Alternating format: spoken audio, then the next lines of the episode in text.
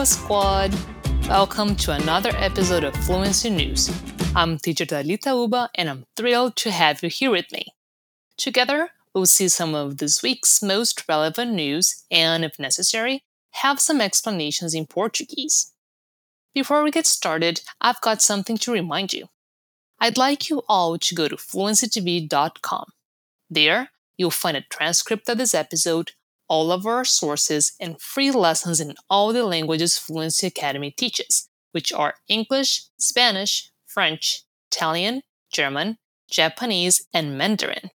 So head over to fluencytv.com to get all that good and free stuff.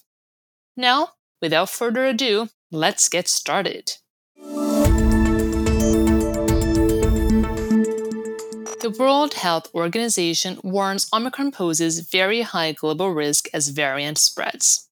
The global risk of the new Omicron variant is very high, the World Health Organization said Monday, 29th, as more countries reported cases of the variant, sparking worldwide concern that there is more pandemic suffering ahead. Despite the global alarm, there is still little understanding about the variant and how virulent it may be. Scientists have cautioned that it's still unclear whether Omicron is more dangerous than other versions of a virus that has killed more than 5 million people worldwide. The UN agency urged to accelerate COVID 19 vaccination coverage as rapidly as possible, particularly among high priority groups.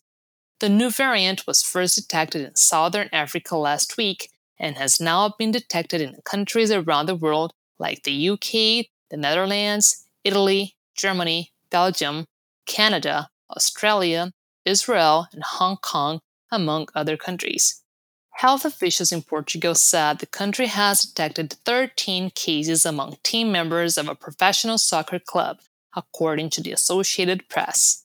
One of those who tested positive at the Lisbon based Belenenses Soccer Club had recently traveled to South Africa. The extent of the actual spread of the Omicron variant around the world, however, still remains unclear as countries discover new cases each day. The US has yet to identify any cases. Dr. Kavita Patel, NBC News medical contributor, said, It's already here. We know from previous variants that by the time we pick it up in Africa and the European Union, it's already here the US has restricted travel from South Africa and seven neighboring countries. Health experts and world leaders are urging populations to get vaccinated as soon as possible. Global vaccination rates remain uneven, with citizens of some wealthy industrialized countries already being offered booster shots, while lack of access means other nations are struggling to inoculate their populations. Low income countries, most of them in Africa, have received just 0.6% of all vaccines. A palavra uneven nessa notícia, que significa desigual, é formada pela adição do prefixo un antes da palavra even, para transformar essa palavra em uma negativa. Even significa igual e uneven, desigual. Em inglês, nós podemos usar o prefixo un para dar a ideia contrária a uma palavra. Por exemplo, happy feliz, unhappy, infeliz. Além do un, existem outros prefixos que exercem essa mesma função e que variam dependendo de como as palavras começam. Alguns exemplos são: para as palavras que começam com a letra M ou P, usamos o prefixo m, mature, maduro, immature, imaturo, polite, educado, impolite, mal educado. Já para as palavras que começam com a letra R, nós usamos o prefixo ir. Relevant, relevante, irrelevant, irrelevante. A palavra uneven foi usada nessa notícia para dizer que a taxa de vacinação contra a Covid-19 continua mundialmente desigual. Global vaccination rates remain uneven.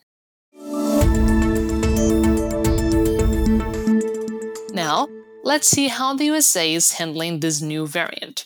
New York City on Monday 29 issued an advisory strongly recommending that everyone wear masks indoors at all times, regardless of vaccination status, amid concern about the new, highly mutated strain of the coronavirus.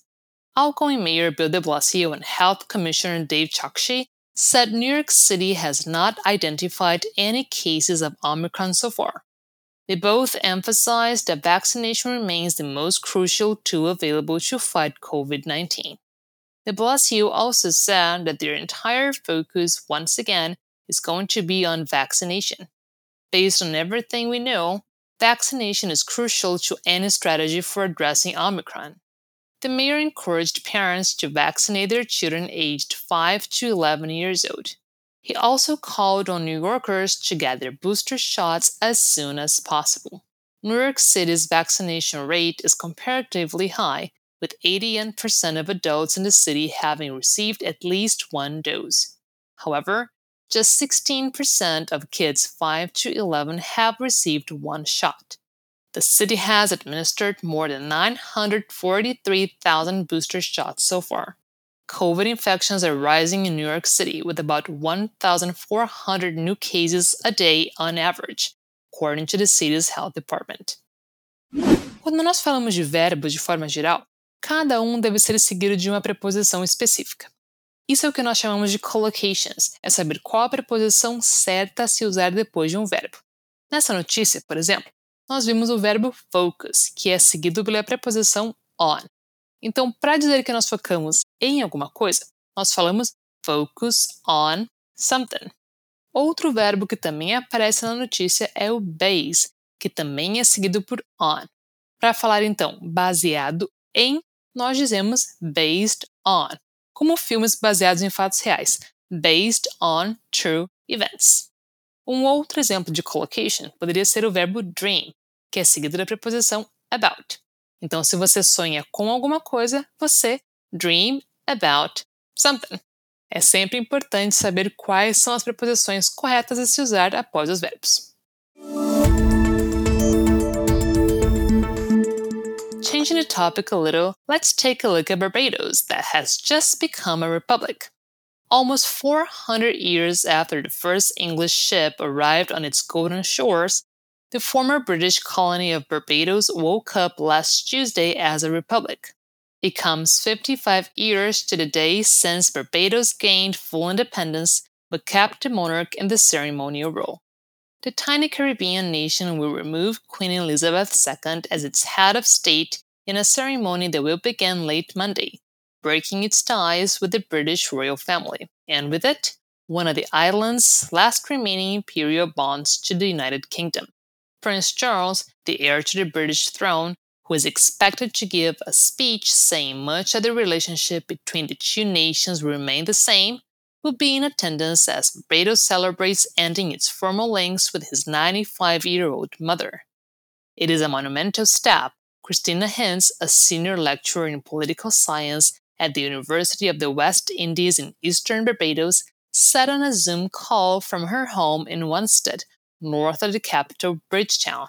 I think it is part of the evolution of our independence, and it is certainly long overdue.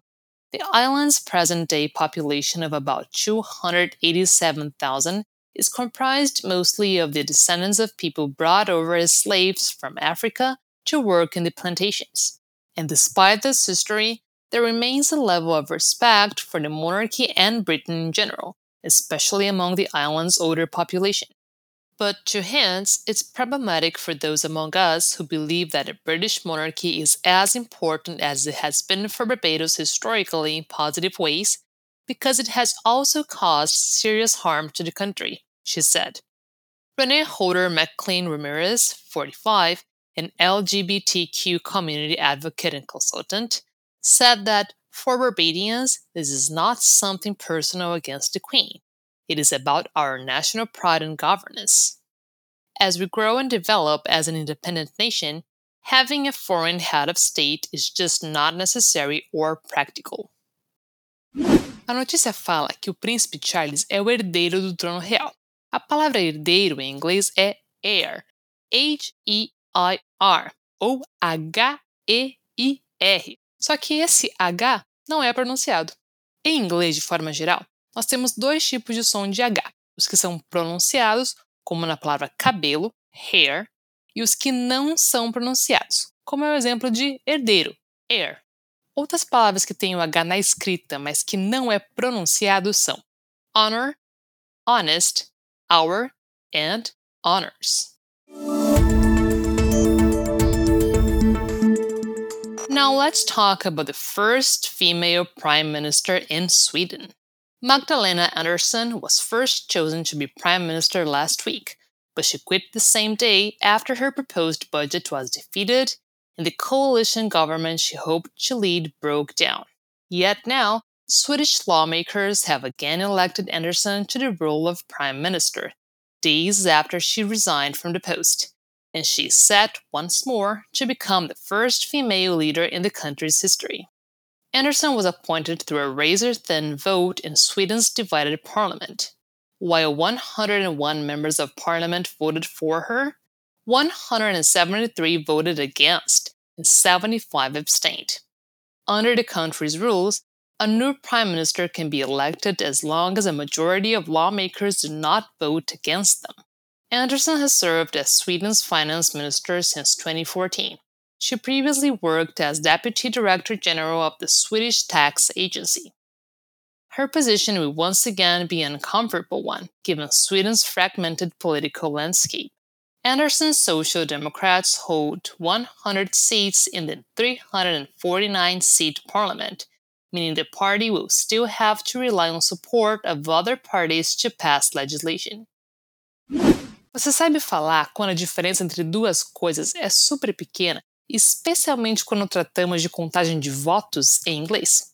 Para isso, nós usamos a expressão razor thin, como em The president won the election by the razor thin margin, que significa o presidente ganhou a eleição por uma margem muito pequena. Nessa notícia, Magdalena Andersson ganhou a eleição para ser a primeira ministra com uma diferença muito pequena nos votos. Por isso, a notícia fala razor thin na frase Andersson was appointed through a razor thin vote. So let's talk about fashion. But wait up, it's not going to be in a positive way. New study links major fashion brands to Amazon deforestation. The report, released Monday, analyzed nearly 500,000 rows of customs data and found that brands such as Coach, LVMH, Prada, H&M, Zara, Adidas, Nike, New Balance, Teva, UGG, and Fendi have multiple connections to an industry that props up Amazon deforestation. More than 50 brands have multiple supply chain links to the largest Brazilian leather exporter, JBS, which is known to engage in Amazon deforestation. New research into the fashion industry's complex global supply chains shows that a number of large fashion brands are at risk of contributing to deforestation in the Amazon rainforest based on their connections to tanneries and other companies involved in the production of leather and leather goods. The study was conducted by Stand.earth, a supply chain research firm. The findings are surprising, in part because a number of the brands surveyed have recently announced policies to untangle themselves from contributing to deforestation. Sonia Guajajara, executive coordinator of the Brazilian Indigenous Peoples Alliance, said brands have the moral responsibility, the influence, and the economic resources to stop working with suppliers contributing to deforestation in the Amazon today, not in 10 years, not in 2025. With lab grown alternatives on the rise, a future where your favorite bag or sneakers don't come at the expense of the Amazon rainforest is possible. At the end of the day, we have to find other solutions and other alternative leathers that are not animal based and that are not plastic based.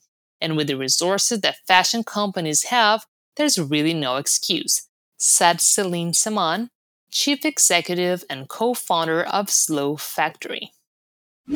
Você sabe qual é a diferença de quando o verbo stop é seguido por ing e quando ele é seguido por to?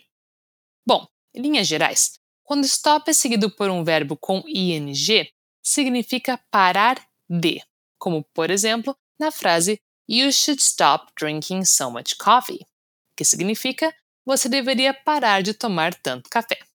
Já quando stop é seguido por to, significa parar para, como na frase I'll stop the car to call you, que significa eu vou parar o carro para te ligar. Na notícia, Sônia Guajajara diz que as marcas têm recursos econômicos para parar de trabalhar com fornecedores que contribuem para o desmatamento na Amazônia. Em inglês, brands have the moral responsibility, the influence, and the economic resources to stop working with suppliers contributing to deforestation in the Amazon.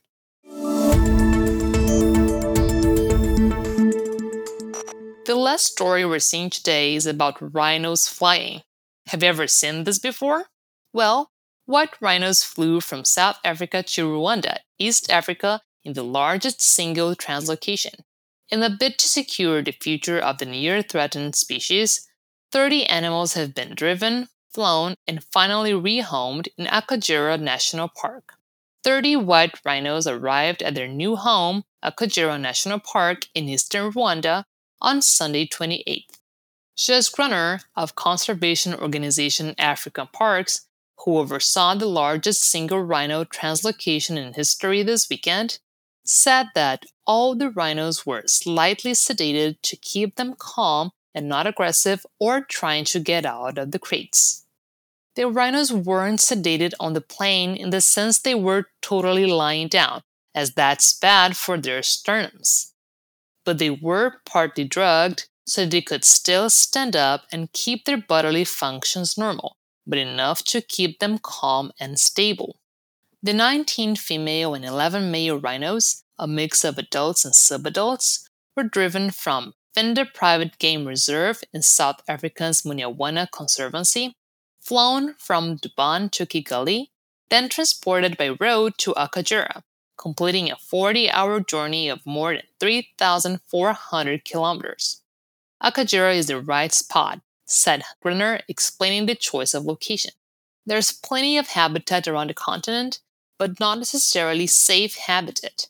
The government of Rwanda has shown their seriousness in conservation and protection in the last 15 to 20 years.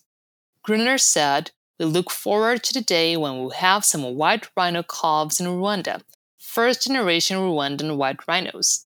The day they start multiplying in number, we'll know this has been a successful project. And this is the end of this week's episode. We will, of course, be back soon with more relevant stories and with updates to anything we've covered before.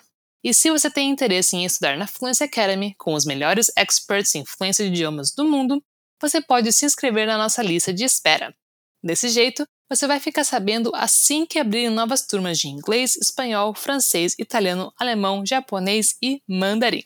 Para não ficar de fora, aperte o link na descrição desse episódio.